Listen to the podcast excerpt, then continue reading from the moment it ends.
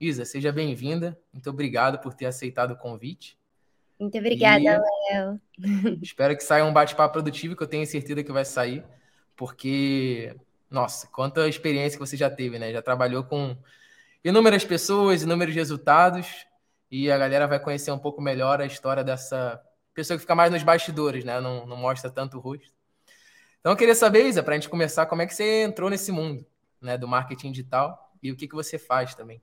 Legal, Léo. É, eu comecei como social, né? Eu acho que já vou me adiantar que eu acho que é o melhor jeito de você começar no mercado digital, se você tem alguma afinidade com escrita, é com social, né? Então eu comecei é, assim, mas eu comecei de um jeito muito esquisito, na verdade.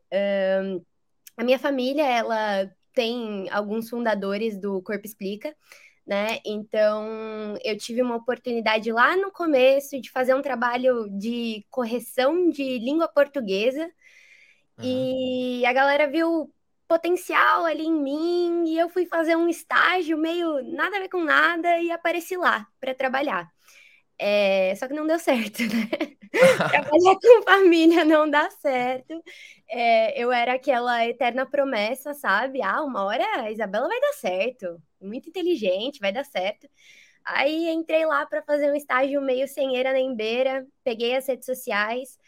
Primeiro é, trabalho com redes sociais que eu fiz, a gente viralizou um vídeo no TikTok, pegou 600 mil visualizações. Só que Caramba. não Isso pegou foi muito. Em que época, mais ou menos? Putz, 2020. Foi um ano Porque meio. TikTok tá meio que nascendo ainda, né? Tipo, é... não era tão. É, tava, tava nascendo, então a gente testava muita coisa, né? E para quem não conhece, o Corpo Explica tem alguns temas muito polêmicos. é, depois, se vocês quiserem dar uma olhada. E a gente viralizou um, um vídeo falando sobre o traço de caráter esquizoide. Putz, caiu de gente nos comentários falando mal, não sei o quê. E aí as coisas foram, foram acontecendo, fui dando resultado, mas relacionamento familiar e de trabalho não estava dando certo. E aí eu saí lá do Corpo Explica, depois desse estágio que durou lindos dois meses. Caramba. Gente, foi, foi muito engraçado, porque na época pandemia eu estava lá em Atibaia, com, na casa dos meus pais, meu tio, que era o, o CEO do, do Corpo Explica, Renato, inclusive, olá, Renato, ele vai assistir isso daqui. ele falou: vem para cá, vem para São José. É, você precisa morar sozinha e assumir esse, esse trampo aí de cargo sem pé nem cabeça. Fui para lá, é, tome, é, tomei essa responsabilidade, eu fui morar numa pensão. Léo, eu quero que você imagine agora essa carinha de leitinho morando numa pensão. Não, não, e só para fazer um, um, contraponto, assim, hoje você tá onde, né? Só para a galera entender. Ah, gente, eu tô em Londres, eu tô falando aqui de ah, Londres, são... Não é pouca coisa, não. São 10, 10 da noite aqui. É, a favela venceu aquelas, né? Eu, eu tava, fui morar numa pensão em 2020, pagando 750 reais de aluguel. E eu lembro que durou dois meses o meu trabalho no Corpo Explica e eu tinha assinado um contrato de que eu ficaria lá naquela pensão. Eu tinha, eu, eu, saí do Corpo Explica com 1.400 reais no bolso e meu aluguel era 750, então eu tava ferrada. E, e aí eu comecei assim, fui caminhando no mercado, né? Aí quando você tem. Eu, eu tive que recomeçar do zero praticamente quando eu saí desse estágio. Apesar de ter aprendido muita coisa, é, foi muito, muito tenso emocionalmente falando, porque eu precisei sair dali do confortável que era minha família, sabe? Então eu precisei, cara, abrir mão de um monte de coisa é, de ajuda da minha mãe, do meu pai, porque eu, não podia dar para trás, né? E para quem conhece a filosofia do corpo explica, não é tão fácil você ser um adulto saudável, como eles chamam. E quando eu, eu saí dessa pensão, é, resolvi dar uns dois passos para trás, tive que começar minha carreira do zero, e aí eu fui atender negócios lo locais como social. Né? Aí foi que o negócio começou de verdade, porque é, aquele estágio sem eira nem beira no Corpo Explica foi só para eu sentir o que estava acontecendo. E de verdade, eu não tinha experiência, eu sempre fui boa no português, eu sempre falei bem, mas era tudo que eu tinha. Então aquela oportunidade foi de fato porque eu tava num, num, ambiente favorecido. E aí, depois desse dia que, que eu saí do Corpo Explica, eu coloquei uma frase na minha cabeça que eu repito para todo mundo que eu conheço. A minha intenção é fazer meu nome. Eu quero que as pessoas conheçam a Isa. O Torres é algo que eu vou honrar. Então, as pessoas no, nos bastidores conhecem Renato Torres, Jaque Torres, que são minha família, mas eu quero fazer o meu nome sozinha. E aí foi que eu comecei a fazer e foi uma aventura. Tá sendo, né? Até hoje. E nesse momento, assim, por exemplo, esses dois meses, é, você saiu do estágio, né? De certa forma, deu errado, entre aspas. Não deu errado porque você aprendeu bastante coisa, como você falou. Mas você sabia que queria ser social media? E se sim, por que, que você sabia que seria essa profissão, sabe? Então, Hoje eu não faço mais trabalho com social, né? Vou contextualizar, contextualizar a galera, que eu acredito que tem uma escada de amadurecimento dentro do digital e de, assim, conhecimento em si. Então, uhum. eu acho que as pessoas começam como social, elas é, se aprofundam nisso, na escrita, e quem escreve para redes sociais, o Ícaro mesmo fala que consegue é, trazer essa linguagem do digital para outras peças. E aí eu evolui como copy e agora eu estou fazendo é, lançamentos dos meus próprios experts. Só que lá atrás, quando eu saí, quando eu, na verdade, quando eu entrei naquele estágio, eu não sabia que eu queria, o que, que eu queria ser. Eu fazia faculdade de administração, é, depois de ter feito um ano de ciência da computação. Então, Caramba. ser humano perdido era Isabela. né? Eu não, não tinha noção do que eu queria fazer. Eu queria, o que, que eu sabia? Que eu queria ser rica e viajar o mundo inteiro. Só essas duas coisas que eu sabia. E eu não, não tinha ideia de como que eu ia conseguir. Na minha cabeça, eu, eu, eu achava assim, Léo, que um mochilão, uma viagem para a Europa, seria algo que eu ia realizar nos meus 30 anos, depois de ter poupado a vida inteira. É, porque apesar de ter pessoas próximas a mim que empreendiam desde cedo, a minha cabeça era por que, que eu posso? Eu, por que, que eu vou construir algo se eu posso ter o meu cargo aqui, seguro, recebendo um salário? Enfim, e aí eu achava que é, trabalhar na área de vendas de uma multinacional ia trazer isso para mim. Só que, óbvio que eu percebi no meio do caminho que não era bem assim, né? Que não ia ser desse jeito, que eu não ia conquistar a liberdade que eu queria, que ia ser muito mais complicado do que do que realmente está sendo, é, do que eu realmente pensava, né?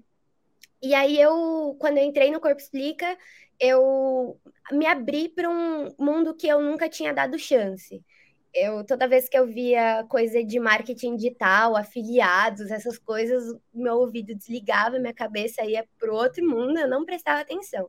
Então, ter entrado nesse estágio sem pé nem cabeça e ter me aproximado de pessoas de dentro do digital, então, o Christian Borges, é, que hoje está tocando, assim, projetos gigantes. Ele foi um dos meus mentores de perto. Ele sentava do meu lado e ele falava o que eu precisava fazer. Então foi ali no Skin the Game mesmo que eu percebi que talvez o digital tivesse algo do que eu queria, que tinha muito a ver com liberdade e resultado financeiro. Uhum.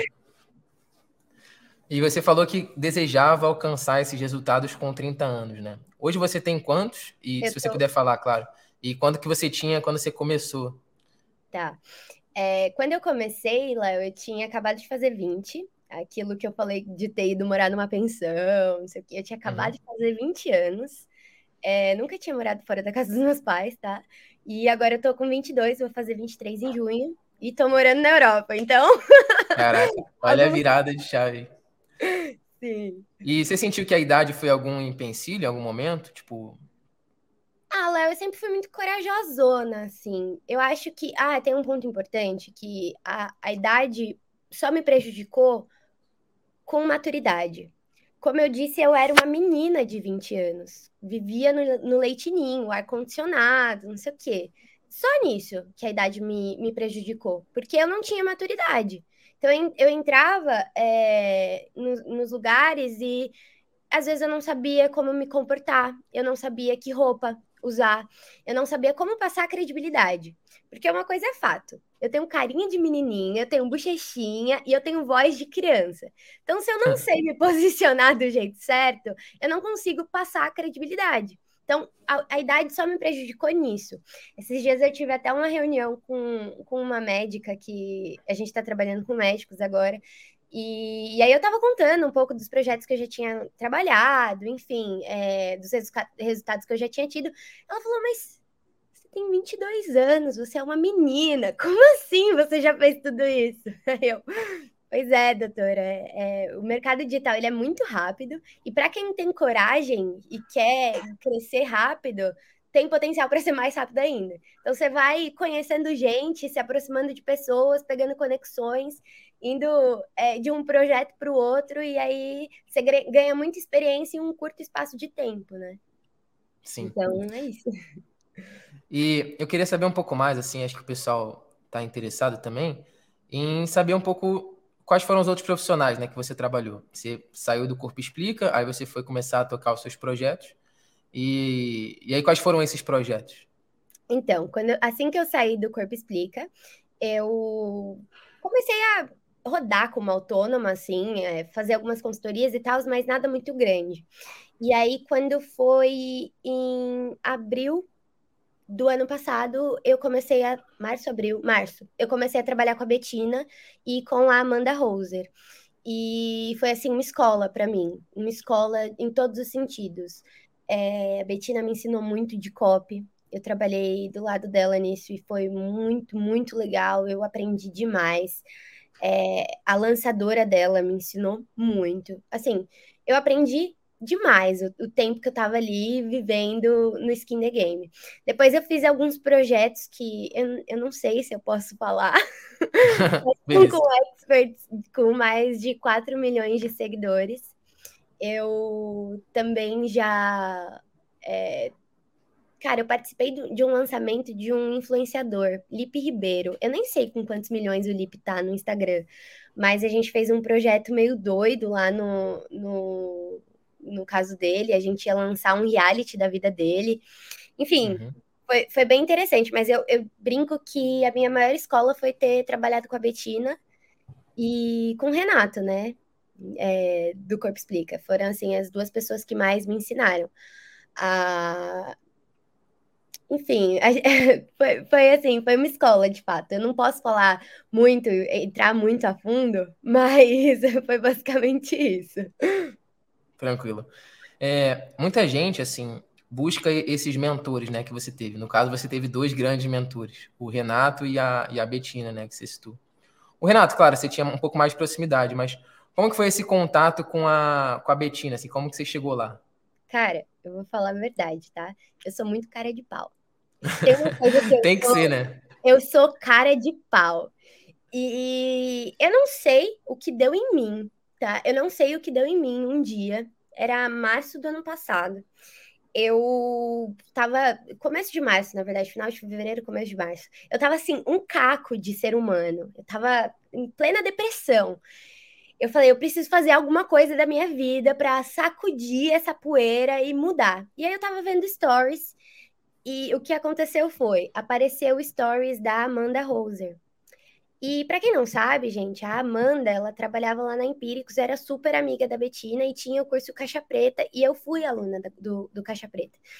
E quando e eu, eu vi ali o stories dela, eu falei: o que, que eu preciso para trabalhar com você? Bem, bem na lata. Falei: o que, que eu preciso? E ela me respondeu, e ela nunca respondia. Tipo, fui na Amanda, né?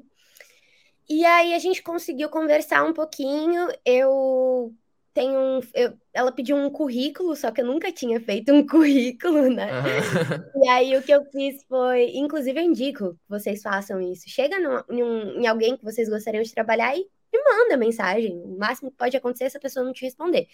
Mas aí ela me respondeu e pediu um currículo. Aí eu fiz nos stories, boa social media que sou, fiz nos stories, tipo um tipo um currículo.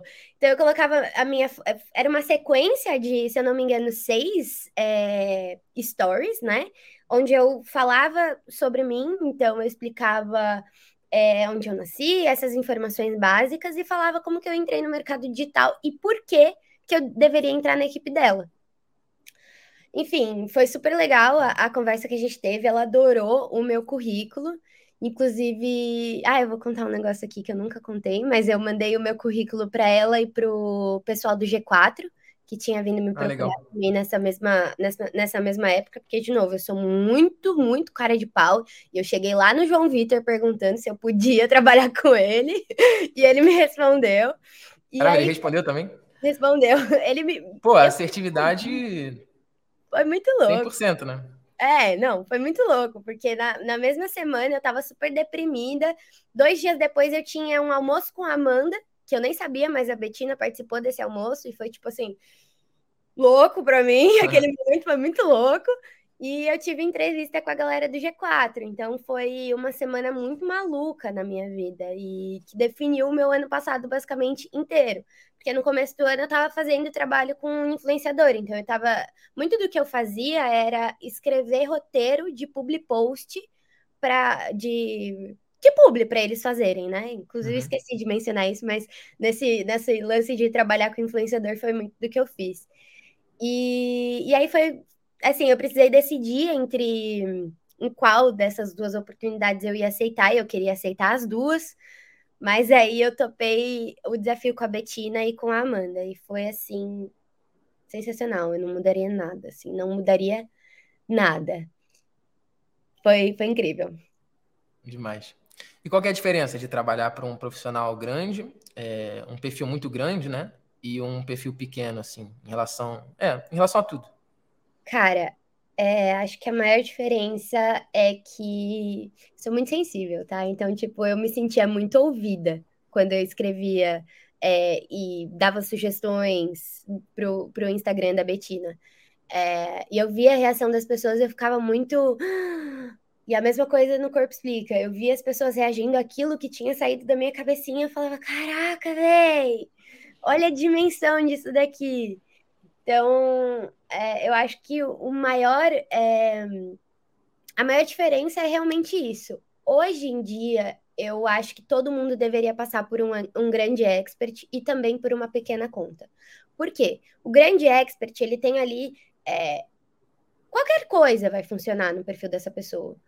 Pode ser que funcione bem, pode ser que funcione mal, mas vai funcionar. Só que é muito uhum. mais difícil você trazer resultado para uma conta pequena muito mais difícil. E muita gente acha que o que funciona para uma conta grande vai funcionar para uma conta pequena, mas não é real. Então, assim, é, quando eu quando eu estava trabalhando com contas pequenas, eu falava, olha, existem coisas que a gente pode fazer e que vão te ajudar a ter resultado, só que tem coisas aqui que vão te distrair e que eu não concordo que você faça, porque te daria resultado se você fosse maior. Então, tem essas nuances, né? Então, é, tipos de conteúdo que funcionam melhor para um e não funcionam para outro.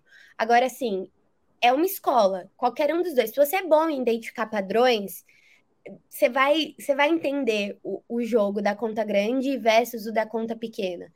E hoje é óbvio, eu gosto de contas grandes, né? Uhum. Mas eu acho que nada é, nada supera a sensação de você construir algo do zero e crescer uma conta. Inclusive, esse meu arroba aqui é uma conta nova que eu tô crescendo com um tipo de conteúdo diferente do que eu postava, né? É... Então, acho que a principal diferença é essa. É, se você trabalha com social, cara, vai para os dois lados. Procura qualquer pessoa, influenciador. Gente, tem muito influenciador pequeno, de 300 mil seguidores, de 100 mil seguidores. Isso é pequeno quando a gente fala de influenciador é, lifestyle e essas coisas. Tem meninas que viralizam no TikTok, que mandam super bem no TikTok, e você vai olhar para o Instagram, tá crescendo também, mas você vê que pode ir mais né? Então, pode ir mais em que sentido, Isa? Putz, pode aproveitar mais a ferramenta, pode aproveitar mais e fazer mais é, publis, você pode aproveitar mais e, e, cara, tem um universo de coisas que podem ser feitas e que a galera do digital sabe, mas que esses influenciadores que estão começando, que tem muita voz, não sabem, não fazem ideia de como monetizar isso, né? E às então... vezes o, a pessoa que sabe de marketing digital não faz o, o principal dela, né? Que é produzir conteúdo. E aí acaba não dando para fazer um trabalho bem feito. Mas eu gostei muito que você falou. Eu, uma vez me perguntaram também nessa questão do, da complexidade, né? Qual é a diferença de trabalhar para um expert grande e para um expert pequeno. E aí eu falei que assim, o trabalho é praticamente o mesmo, né? Não tem diferença em relação ao trabalho. A diferença é que um, o difícil está em tirar leite de pedra, porque você está trabalhando com um perfil pequeno, então o seu esforço é nisso, né? Em tirar de coisas pequenas. E o outro é mais pela complexidade, né? Do, do projeto, envolve mais pessoas e tudo mais. Total. Mas que os dois são proveitosos. Cara, mas eu te fazer uma pergunta pessoal, assim, é, você falou que uma, uma das suas é, que te fez decidir ser um, preferir uma conta grande é que você é muito sensível. E teve uma vez que você postou, não lembro se era uma sequência de stories ou algum post de feed, que você falou, ah, eu sinto para escrever. É, eu queria que você falasse um pouco mais sobre isso, o que, que você quer dizer com isso. Cara, nossa, eu gosto muito dessa, dessa minha frase. Qual, qual que é o lance? Quando a gente vai escrever alguma coisa, eu sei que tem gente que é muito prática, muito objetiva, que vai direto no, é, na pesquisa e tal. Comigo não funciona isso. Se eu pegar os números da pesquisa, entender o público, não, não vai surtir o mesmo efeito. Então, o que, que, eu, o que, que eu vou fazer para conseguir escrever, para tirar um conteúdo, uma copy, enfim. Eu vou sentir o que aquela pessoa sente. Então, geralmente, eu vou no, no, nas dores, porque é mais fácil de sentir quando é algo. Não sei se vocês têm essa sensação, mas é mais fácil de identificar e, e é, ter empatia por uma dor do que por um momento de felicidade, né? Então, eu vou mais na dor. E aí eu entendo o que, que essa pessoa está sentindo, quais são as motivações dela. E aí eu sinto, sabe? Esse ser humano que, que gosta de, é, enfim, é, é, empatia, né, no caso. Então, eu me uhum. coloco muito no lugar da outra pessoa e eu sinto realmente como ela. Tanto que eu tenho um ritual muito louco que eu preciso chorar antes de escrever algumas peças. Caramba. VSL, é, é, CPLs, onde a gente vai mais, é, mergulha mais nesse, nessas dores, cara, eu preciso chorar. Porque eu só vou conseguir escrever do melhor jeito possível se eu me conectar real com aquela dor. E e é algo que funciona para mim. Às vezes eu, eu, faço várias pesquisas, mas eu prefiro muito mais assistir vídeo de pessoas que estão passando por aquilo que eu quero falar. Então, se eu estou falando com pessoas que têm dívidas, eu vou procurar vídeos de pessoas chorando porque estão endividadas. E aí eu vou escutar o que, que elas estão falando, eu vou, eu vou me sentir no lugar dela, né? Então é de fato sentir para escrever. Eu sei que muita gente olha as pesquisas e faz toda essa análise, mas não funciona para mim, porque eu sou muito mais da sensação do que do, dos dados, né? Então eu preciso me sentir como aquela pessoa. É, é algo que eu faço desde sempre. Legal.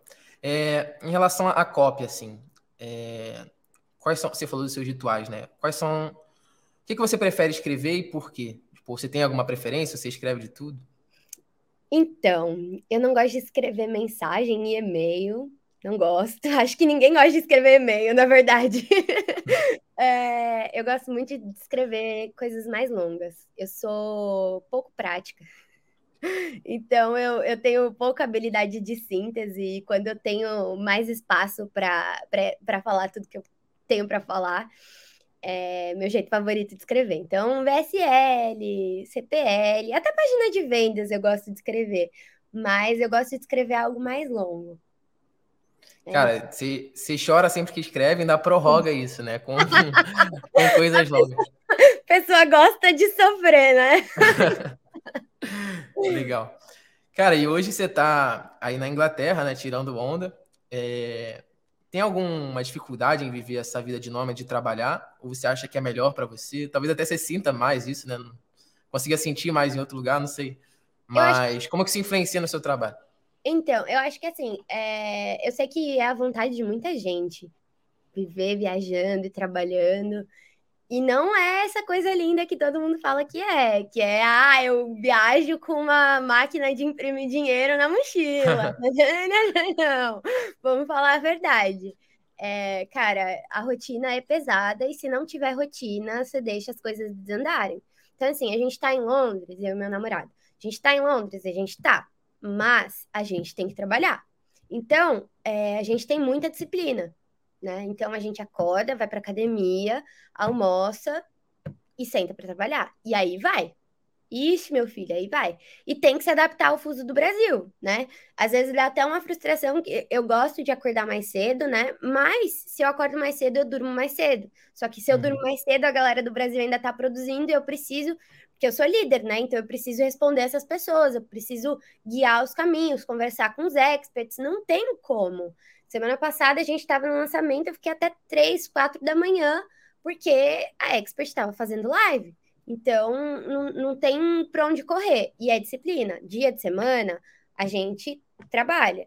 A, a vantagem é que a gente pode escolher o dia que a gente vai trabalhar, o dia que a gente vai sair. Então, às vezes, é, vem a calhar da gente sair no final de semana como pessoas normais? Sim, mas às vezes tem finais de semana que a gente tem que trabalhar e que aí a gente vai pegar um dia livre, mais ou menos assim, sei lá, numa quinta-feira, essa é a liberdade. Só que liberdade e disciplina, disciplina precisam andar juntos. Então, eu só tenho essa disciplina para é, essa liberdade para viajar, porque eu sei que eu tenho essa disciplina para trabalhar, né? Então, é foda, cara. A moeda é seis vezes é, o, o real, então não tem não tem massagem. A gente trabalha, trabalha, trabalha e, e é isso, é a prioridade, né? É, a Europa é mais fácil porque, por exemplo, se eu tô no Brasil e eu quero viver viajando, é, eu fico meio que refém de ou ônibus ou avião, né?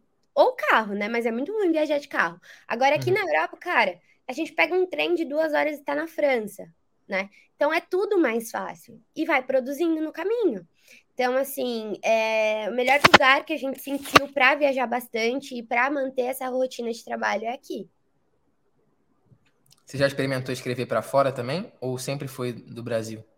Então, é, eu tenho muita vontade de escrever para fora. Eu falo inglês fluente, né? Então não tem essa barreira. Ano passado eu tinha recebido uma proposta para para trabalhar numa empresa em Portugal. Quando eu estava lá em Portugal, uhum. ano passado eu fiz uma viagem para Portugal e a galera me mandou mensagem no Instagram falando que precisava de uma social. Só que é, eu tinha até vontade, mas sabe, meio que não deu certo. Não, teve muito fit, era algo muito místico para mim, eu não, não curtia, não curtia isso. Mas assim, é, eu, tô, eu tô aberta aqui. Se chegar alguma coisa, é, alguém. A gente trabalha num pub aqui e a gente sempre vê as mesmas pessoas, então acaba que a gente conversa com essas pessoas e vai desenvolvendo um laço. Se chegar alguma coisa, eu vou aceitar. Não porque eu preciso, mas porque eu quero viver essa experiência, sabe? Sim. Mas ainda, ainda não, não, não fiz isso. Legal. É, você falou, hoje você está trabalhando em quais projetos? Você pode falar alguns? Posso. É, depois de ter trabalhado com gente muito grande, eu falei que estava na hora de construir algo do zero. Uhum. O, e eu sou assim, uma grande nerd do mercado digital, né? Então eu sempre busco as tendências e as coisas que vão estourar nos próximos anos. Então agora eu estou trabalhando com médicos, a gente está lançando esses médicos e fazendo todo um, um acompanhamento para é, mudar a forma como eles entregam consultas, como eles entregam produtos, enfim, a gente tem ali uns quatro, cinco cinco médicos, eu acho, que a gente está fazendo esse, esse trabalho. E vai desde olhar para o negócio dele como um negócio, de fato, para o consultório como um negócio, né? Então, trazer estratégias para é, diferenciar ele do mercado e crescê-lo como expert. Então, a gente tem uma médica do esporte que está crescendo muito, eu vou falar o nome, Priscila Benfica, depois vocês olham lá. A gente está fazendo um projeto super legal com ela a gente tem ali uns outros médicos que falam de uns assuntos que vão estar tá em alta nos próximos tempos, então algo que envolve saúde da mulher, é, aborto de repetição, fertilidade, e são experts que a gente está construindo do zero, né? Então, uhum. são pessoas ali que têm no máximo uns 10, 11 mil seguidores, na verdade tem uma com 16 mil seguidores, mas que a gente está moldando do zero, né? Então, é, é esse trabalho que a gente está fazendo agora. Quando eu falo a gente, sou eu e meu namorado, tá? A gente juntou ah, ele... tudo. Ele é copywriter e coprodutor também? Ou ele. O que, que ele faz? Não. O Pedro, ele é ele começou como gestor de tráfego, mas agora ele é o grande tomador de decisões dos nossos projetos, né? Então, é, ele olha para o caminho e a gente tem uma equipe, né? Então, a gente tem gestor de tráfego, social, copy junto com a gente. O Pedro fica mais olhando o crescimento do negócio, eu fico olhando mais para a estratégia dos nossos experts, né? Então, a gente decidiu juntar tudo em dezembro, mais ou menos. Que é louco, né? Que a galera do digital vai viajar, tirar férias e só pensa no trabalho. Aí a gente tava viajando, tava no Recife, é, virou um para a cara do outro e falou: e se a gente juntasse tudo e fizesse junto? Ah, acho que é uma boa ideia. Aí começamos. É. E já teve algum problema, assim, tipo, é, é tranquilo lidar com um namorado, alguém da família trabalhando junto? Por exemplo, você já trabalhava com a família e é complicado, né? Você ainda sente que é difícil e como que vocês lidam com isso? Então, eu acho que o lance de família é que a gente não escolhe, né? E eu tinha uma relação muito cagada, vou falar cagada. Eu tinha uma relação muito cagada com meu tio. É, então, papéis bem confusos, enfim, todo um estresse um desnecessário. E eu sentia muito que eu estava embaixo da asa dele e que para sempre todos os meus resultados seriam por conta dele. Então eu uhum. precisei sair disso para sentir que eu merecia e ter permissão de construir algo maior, né? Com o Pedro é diferente, porque eu escolho estar com ele e ele escolhe estar comigo. Então é aquela coisa, somos dois adultos, entendemos que trabalho é trabalho, relacionamento é relacionamento. Então, a gente está fazendo isso daqui porque a gente quer construir um futuro incrível pra gente. A gente quer casar, a gente quer ter uma família imensa, seguidores do Ícaro, né? Tinha que ser. a gente quer construir uma família é, grande e por isso a gente enxerga que o melhor caminho é indo junto acho que chega mais rápido, né? Então, quando tem tudo isso muito, muito alinhado, um grande porquê alinhado, é, a motivação, ela é diária, basicamente, porque a gente acorda, se eu não tô tão bem no dia, o Pedro tá, ele me puxa. Se ele não tá tão bem, eu tô, e aí eu puxo ele. E aí é assim, sabe? A gente sempre se lembra, só de olhar um pro outro, por que, que a gente está fazendo aquilo. Que é porque a gente quer ter aquela casa grande, com aquele monte de filho, que é porque a gente quer viver essa vida. Então acaba ficando mais fácil. Inclusive, eu sempre indico para todo mundo, cara, melhor jeito de você construir um relacionamento que você sabe que vai durar. É, constrói algo fora disso com essa pessoa. Constrói, constrói um negócio ou é, sei lá, cria uma criança, não sei, eu, eu vejo que o fit aumentou muito. E, e, a entrega também, né? Então é muito difícil você ver duas pessoas de 22 anos é, com, com esse nível de comprometimento um com o, com o outro e com esse nível de responsabilidade com a vida, né? E... Mas é isso, eu acho que a gente só tem a ganhar com isso. A velocidade aumenta muito e, óbvio, confusão vai acontecer. A gente vai discordar um do outro. Mas é importante a gente saber qual o papel de um e qual que é o papel do outro naquilo que está acontecendo. Ah, Isa, seu papel é definir a estratégia. Eu vou definir o crescimento do negócio. Você vai me dar opinião? Eu vou te escutar. Mas eu tenho autonomia para decidir. Uhum. Pedro, eu sou estrategista aqui. Eu estou decidindo o caminho para esse produto, para esse lançamento. Você vai me dar opini opini sua opinião? Eu vou considerar, mas no final das contas eu vou decidir porque está na minha área né? Tá no que eu assumo de responsabilidade. Então, exige muita maturidade, que às vezes a gente não tem. às vezes dá umas faíscas, mas no final dá tudo certo. A gente, no final do dia, a gente tem um ritual que é falar sobre o que a gente foi grato, né? E eu falo para ele que não importa se a gente tenha brigado no dia, se a gente tiver brigado no dia, se a gente tiver assim cara, ficado muito bravo um com o outro. Quando a gente chegar ali na hora de dormir, a gente vai falar sobre algo que a gente foi grato no dia. E, Léo, é tipo um amadurecimento que é bizarro. É bizarro. A gente cresce muito, assim. Cresce muito. E eu vejo que tem muita gente com medo de fazer negócio com o marido, é, com a esposa, começar um, um um, uma empresa, uma agência. Eu sei que tem muito casal por aí que é gestor de tráfego e social media. É, é muito comum, é muito comum. Só que falta essa coragem. Cara, se eu posso dar um conselho, uma palavra para vocês é Se vocês se juntarem, vocês chegam muito mais rápido do outro lado. E o caminho fica muito mais legal, fica muito mais gostoso. Então, façam, simplesmente. Não, eu já, eu já tô com vontade de aplicar esses rituais aí. Chorar para escrever, agradecer toda noite. Ah, eu sou maluca, Léo. Não, mas é, e ajuda muito, tá? É, o lance de chorar, eu acho que é, é algo meu mesmo. Quem entende de traço de caráter, tipos de personalidade, eu sou uma pessoa rigidoral, pra galera que sabe o que é corpo explica. E quem não sabe, eu deixo curioso para ir depois lá pesquisar. eu sou rigidoral, que significa que eu sou muito intensa e muito sentimental. Muito sentimental muito. Então eu preciso dessa, desses rituais e dessas coisas que me permite é, ter essas sensações, né? Então acaba que é um jeito que eu encontrei para potencializar aquilo que eu, que eu já faço, né? Que é escrever. Eu percebi que eu escrevia muito melhor. Eu escrevia muito melhor, eu me apresentava muito melhor, eu fazia reunião muito melhor depois que eu chorava. Mas é algo do meu traço de caráter. não é para todo mundo sair chorando aí também, não. É, é, não. Se respeitem. Você não consegue chorar, não tem problema. Não, mas legal.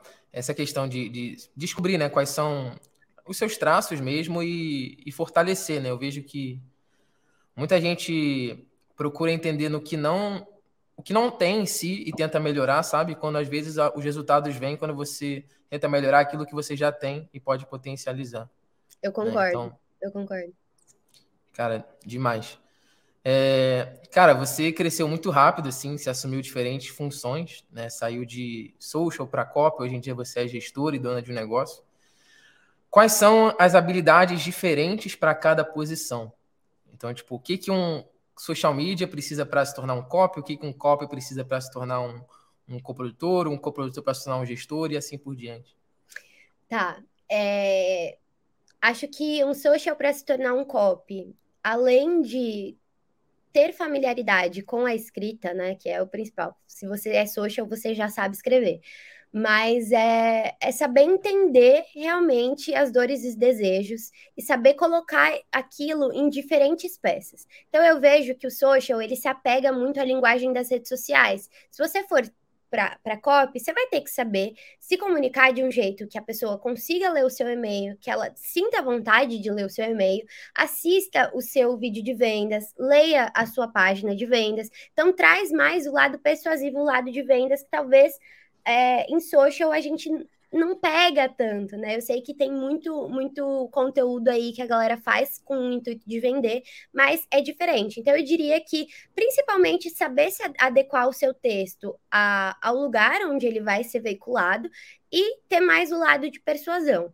Beleza, sou um bom copy, gostei de escrever copy, quero ir para, é, sei lá, ser um coprodutor. O que, que eu preciso saber? Cara, você precisa manjar de estratégia.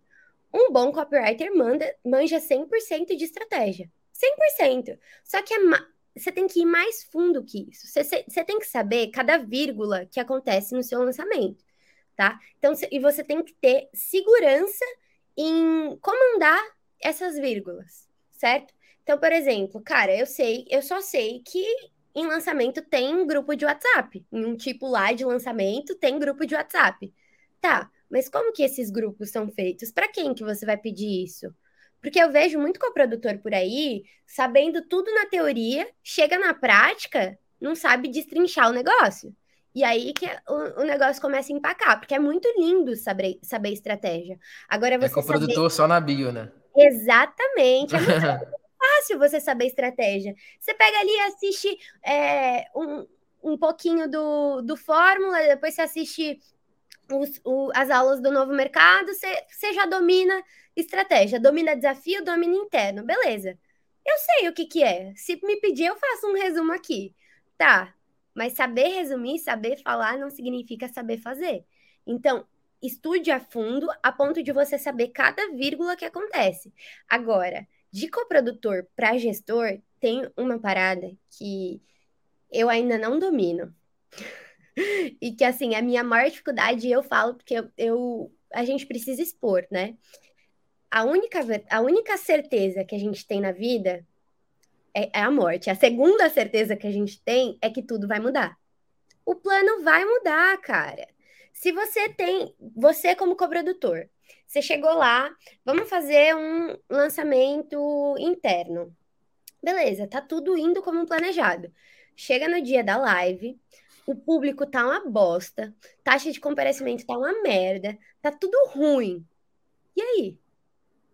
Agora, uma pessoa que, que domina tudo isso vai saber que decisão tomar, vai saber é, o que fazer, como fazer, quando fazer e quanto tempo isso vai gastar, sabe? E eu acho que um, um, um maior diferencial é saber tomar decisão nesse ponto é saber tomar decisão que o negócio está mudando. Então, acho que eu tive uma experiência muito forte com de coprodutor versus gestão é, de projetos mesmo, né? Falando de gestão de projetos, não em gestão de negócio, mas de uhum. projeto em específico. Uh, quando eu estava no Corpo Explica, um, fazendo um projeto pontual, estava é, rolando um lançamento e, cara, a audiência estava querendo uma coisa e o produto era outra. Chegou na terceira live, no terceiro dia de live, é, eles, na verdade, depois da segunda live, eles se reuniram, os fundadores, a galera lá, e eu tava meio que no meio, entendendo o que tava acontecendo, me enfiando, né? Cara de pau. Cara, eles bolaram um novo produto do zero, porque a audiência tava pedindo uma coisa totalmente diferente. Vocês têm noção que a galera tava, no, depois do segundo, da segunda live, eles foram reestruturar um produto totalmente diferente. E, gente, era lançamento assim, com milhões de investimento. Era muita grana envolvida. Então não podia dar errado. Então eu vi ali ao vivo o poder da tomada de decisão assertiva, né? Então, é, a galera decidindo ali o rumo para onde ia, definindo um novo produto, mesmo com o CPL já acontecendo, as coisas já acontecendo. E aí eu falei, caraca, é isso aqui, é isso que diferencia um cara que só coproduz para um cara que gerencia um negócio, para alguém que gerencia um projeto. E é pensar sempre em crescimento, né? Então, eu acho que essas são as habilidades que cada nível pede. Significa que eu sou ótima e incrível em todas? Não, não significa. Inclusive, nessa última, eu sou péssima e eu estou me desenvolvendo cada dia mais para me tornar alguém melhor nisso, né? Então, aprendendo cada dia mais sobre tomada de decisão, aprendendo cada dia mais sobre é, como. Inclusive, tem um estudo que diz que só 60% dos CEOs do, das empresas, daquelas 500 empresas. Ai, da Fortune, sabe? É, isso aí, uhum. acho que é isso. É, ela, só 60% dos CEOs dessa, dessas empresas dizem que tomam decisões é, assertivas e de forma rápida.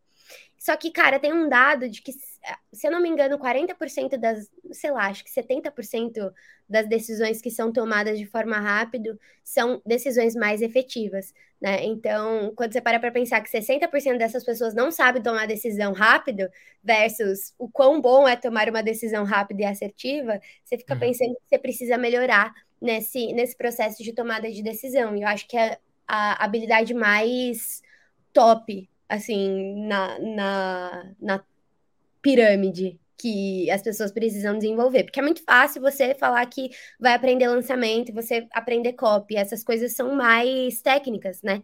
Então você assiste um, dois cursos, é, lê alguns livros, mas e tomar decisão? Que, que te garante que você está tomando a decisão certa e no tempo certo, né? Então, acho que essas habilidades aí são, são as mais importantes. E claro, você tem que saber escrever, independente do seu do seu cargo no digital, independente da sua função. Cara, se você sabe escrever e se você sabe falar, você está muito à frente das pessoas. No geral, se você sabe usar vírgula, se você tem um português minimamente decente, você tá muito à frente. E, e Léo, é sério. Cara, uma vez eu trabalhei com um cara que estava gerenciando um lançamento. É, um lançamento até com um investimento. É... Eu sou muito fofoqueira, né? um lançamento com um investimento até que é... interessante ali. Acho que estava uhum. batendo uns, uns 50 mil não era pouco investimento, sabe? Pouquinho investimento. Uhum. É claro, eu já vi lançamentos de milhões de investimentos, mas enfim. E o cara não sabia falar o português básico. Eu me senti incomodada com, com o jeito que ele falava com as pessoas. Às vezes eu tinha que traduzir a mensagem. Então, é, se você sabe português, se você sabe se portar, se você sabe falar, você já está muito à frente. Porque isso te passa mais credibilidade, isso vai te dar mais, te abrir mais portas do que se você tem um português ruim. Então, gente, sério, estudem português, gramática básica. Não, não tô falando para você ir lá e entender o que, que é sintase, é, essas coisas. Não, cara, vai estu estudar o português básico para eu fazer entre mim e você, sabe? Coisas assim, detalhes e que pegam muito. É bizarro a quantidade de gente que não sabe falar e não, não tem um português é, legal. Sobre falar, eu queria dar uma dica também que eu, que eu usei. Eu tinha muitos vícios de linguagem. Eu ainda tenho alguns, né? É, só que de escrita eu... ou de fala mesmo? De fala. É, uhum. E quando, quando a gente é novo na profissão, nossa fala conta muito, tá? Porque a gente precisa se, se colocar na frente da outra pessoa e passar confiança para ela, mesmo que sejamos iniciantes. Então, tipo assim, cara, eu sou um copywriter júnior, você precisa me contratar. Não é assim que vai rolar. Você precisa mostrar é, um pouquinho mais de, de postura, né? O que, que você vai fazer? Grava comigo essa dica. Você vai pegar o seu lindo Instagram, abrir o Close Friends e você vai definir um tópico por dia para falar pra caramba nesse Close Friends. E aí você vai abrir a, a, câmera e vai ficar falando, falando, falando, falando. E aí depois você vai assistir e você vai contar quais são as palavras que você repete. Porque aí você vai perceber que essas palavras são as que você precisa eliminar do seu vocabulário por enquanto. É, Isa, falo muito, então, né? Entendeu? Sacou? O que, que eu faço? Essas palavras podem ser trocadas por silêncio. Porque eu vejo uma galera que tem muito vício de linguagem, falar no, coisas no final, tipo, ah, é isso, entendeu? Né? Faz sentido? E, e, se prendem nisso. E às vezes o silêncio é melhor. E para um profissional que está se colocando, alguém novo, principalmente galera nova. Eu sei que por aqui tem uma galera de 16, 17, eu lembro que o novo mercado tinha uma parte meio creche. então, guardem isso que eu tô falando. O jeito que você fala, o jeito que você se veste e o jeito que você se comporta é, podem influenciar muito o dinheiro que você recebe na sua conta. muito, absurdamente. Você falou agora sobre eu ia tocar nesse ponto da escrita, mas eu fiquei interessado em outra coisa que você falou dessa questão do, do posicionamento, né? O jeito que você se veste e tal. Você comentou uma vez que você focou uma vez nesse posicionamento, né? Queria saber o que, que você achou disso, tipo, como isso se foi positivo, se foi negativo. Cara, eu acho. É... Bom, vamos lá. Isso daqui foi completamente montado. Eu sou uma pessoa completamente diferente do que eu era há alguns anos atrás. E por que que isso aconteceu? Bom, eu entendi que, cara, quando você para para ver, entender o que é o capital erótico, você fala, faz sentido. Ninguém vai é, comprar algo de você, contratar algum serviço de você, se você tiver todo descabelado, todo mal vestido. Cara, isso é um fato. Se você já é um cara que tem resultado, beleza, o seu resultado grita por você. Agora, se você é um cara pequeno, invista na sua imagem. Invista. Eu não tô falando para você é, comprar um terno Armani, um Lubutão, uma bolsa da Prada. Não, não, não, não. Tô falando para você andar minimamente decente. Isso é uma coisa muito, muito séria. É, e não só isso, cara, eu perdi 22 quilos nos últimos seis meses, mais ou menos. E por que que eu passei por esse processo? Porque eu entendi que, além da minha saúde estar tá toda cagada, eu precisava é, me comportar como a mulher de sucesso que eu gostaria de, de me tornar. Né? Então, eu já tinha resultados grandes, de gente grande, eu já tinha um cargo de gente grande, mas eu tinha uma aparência muito de criança, muito infantilizada. Então, é, o fato de eu estar acima do peso, as roupas que eu usava, tudo aquilo influenciava. Então, invista na sua imagem, invista em, em, cortar o seu cabelo de um jeito que você goste, invista em entender de maquiagem. Mulheres, isso daqui não tem preço. Você se olhar e você se sentir bem, porque isso te dá confiança. É valor visual, é sério eu estava é, atendendo muita consultoria no final do ano passado, entre setembro e dezembro, e eu cobrava muito caro por esses processos. Só que aí eu percebi que eu estava sendo muito hipócrita, porque eu chegava para negociar a consultoria, o processo, que ia custar, sei lá, uns 20 mil reais, eu chegava usando uma blusinha da Shen, que eu tinha pagado 20 reais.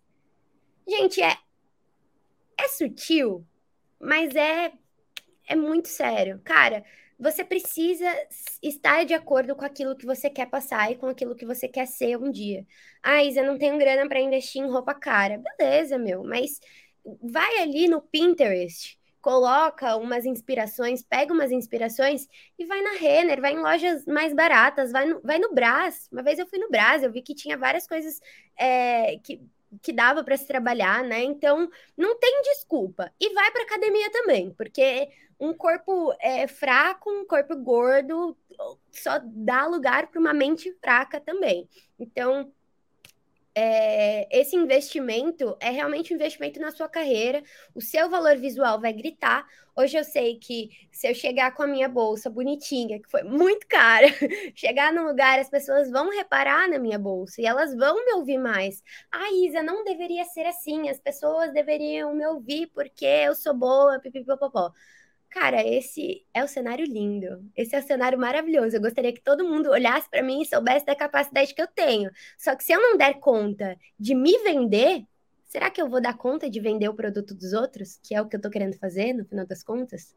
Então, acho que a gente tem que se preocupar com a nossa aparência, a gente tem que se preocupar com o que a gente está vestindo, tanto quanto com a nossa capacidade técnica. Eu fiquei muito presa nisso por muito tempo, porque eu achava que meu potencial técnico, meu, minha inteligência ia gritar por mim, mas, cara, se não tem uma pessoa é, minimamente interessante é, para mostrar, é, para as pessoas se interessarem em falar, então ninguém vai descobrir meu potencial técnico. É muito aquela coisa de tipo assim, cara, é, você tá conhecendo um, um, um carinha, uma menininha, você vai entender profundamente se essa pessoa tem algo a é, agregar na sua vida? Cara, depois de algum tempo, sim, mas a primeira coisa que você vai ver é o shape, o rosto daquela pessoa, o sorriso. Então, levem isso em consideração, né? A aparência é algo muito importante, sim. E, enfim, depois que eu emagreci, as coisas ficaram mais fáceis. Não, e a galera, muita, eu vejo muita gente assim, né? Deixando de lado essas questões é, estéticas, de saúde e tal, para poder focar no trabalho, quando na verdade são essas funções que, que vão fazer você ter resultado, né? Tipo, você não vai conseguir ficar trabalhando direto se você não respeita a sua saúde, se você não respeita o seu corpo. E da mesma forma, não, muita, muita gente não tem atenção a, as sutilezas, né? Como você falou, tipo, escrever certo, é, se vestir bem, e isso faz diferença. Tipo, eu passo por contratações todo dia, tanto para o novo mercado quanto para os meus negócios, né? E, cara, faz diferença, não tem como fugir disso. Eu sou suspeito para falar porque quando eu entrei para o novo mercado, eu escrevi um negócio todo errado. Mas dei sorte, assim. Depois que eu fui correr, e olha que era para redação, né? Era para fazer transcrição e legendagem. E depois, eu, depois que eu fui correr atrás, pá, beleza, tem que fazer um negócio para escrever, vou aprender como que escreve direito. Mas faz diferença, sabe?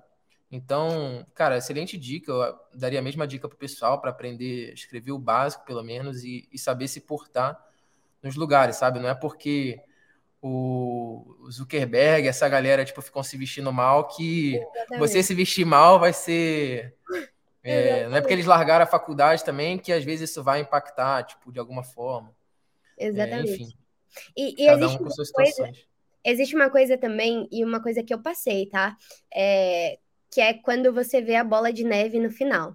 Então você vê ali que você já não tá mais tão magrinho assim, que as coisas estão piorando. Ou então, no outro lado, intelectual, putz, você vê que você não sabe falar algumas coisas, que você não sabe escrever algumas coisas, mas vale a pena mexer nessa gaveta? Vale a pena ter essa dor? Para a maioria das pessoas não vai valer, porque eles não vão enxergar propósito nisso. Mas eu acredito que para quem quer crescer de verdade, quer fugir do, do médio, né? Fugir do comodismo, mexer nessas gavetas é o que vai fazer você crescer. Então é mexer ali onde, cara, você não sabe falar português direito. Você tem que olhar para isso. E olhar para isso vai doer. Ai, puta merda, eu estudei em escola pública a vida inteira, eu não tive, um, não prestava atenção na aula, dormi em todas as minhas aulas de português. Olhar para isso daqui agora vai me trazer uma dor imensa. Tá, cara. Mas você prefere essa dor agora para resolver esse problema? Ou você prefere, daqui cinco anos, continuar sem ser contratado por outras pessoas porque você não sabe o português básico? E aí a mesma coisa do outro lado. Então, tipo assim, putz, eu já tô gorda. Será que se eu parar é, para olhar para isso agora não vai doer mais? Eu não vou me culpar por ter comido tanto? Véi, mas é melhor para você consertar isso agora ou daqui cinco anos você se encontrar com o mesmo problema. Ah, eu vou resolver isso agora. Então, beleza, então resolve. Ah, não, eu quero continuar nessa. E aí você continua. Então, é, é muito difícil cortar esses ciclos, mas eu vejo que é uma coisa extremamente necessária e que pouca gente tem coragem de fazer. Com certeza. Isa, cara, a gente está chegando ao final aqui do, do nosso bate-papo. Eu queria que você deixasse uma mensagem para alguém que está começando agora, que deseja chegar onde você chegou. E pode ser uma mensagem tanto de apoio, tanto de dica. É, o que você aconselharia a você mais jovem, sabe? Eu acho que a galera hoje em dia tem muito conteúdo, recebe muito conteúdo e tem pouca prática. E, e eu vejo isso muito em, em, pessoas que chegam me pedindo ajuda. São pessoas que dominam até a parte técnica, mas que têm muito medo. Então, se eu pudesse deixar uma mensagem para vocês, eu deixaria de que é, geralmente o seu medo ele só quer te mostrar que tem algo que pode acontecer ali, sabe? Que pode ser algo muito bom ou que pode ser algo muito ruim. Só que você precisa decidir se você vai se travar pelo medo ou se você vai é, seguir apesar do medo. Então, é, eu vejo muita gente acumulando muito conhecimento e praticando pouco esqueçam esse medo, deixem o medo de lado. Eu falo isso porque eu era muito medrosa no começo também, mas ter sido corajosa foi o que me fez crescer muito em pouco tempo. Então, mais do que buscar mais conhecimento, busquem entender o medo e saber se ele faz sentido e se não fizer, seguir apesar dele. É isso. Demais. Cara, Isa, muito obrigado pelo bate-papo é, pude acompanhar uma parte né, desse, desse crescimento. Então, parabéns aí pelo sucesso. Tem certeza que ainda vai voar muito. E obrigado, acho que o pessoal gostou bastante. Muito obrigada. comigo também. Muito obrigada, foi um prazer, uma honra. Eu estava muito feliz que vocês tinham me chamado. É, eu acho que é uma, uma conquista, é o um sinal de que eu estou no caminho certo, né? E se tem uma certeza que eu tenho é de que ainda tem muito, muita coisa para conquistar e que com certeza é, isso daqui, né, no novo mercado, foi basicamente onde é, as minhas habilidades começaram a ser lapidadas. Então, tá aqui falando é, é muito é muito show, é muito legal. Muito obrigada pelo convite. Muito obrigada, galera. Li aqui um pouquinho do chat, achei muito legal. Valeu, pessoal. Muito obrigado pela presença de todos e até a próxima.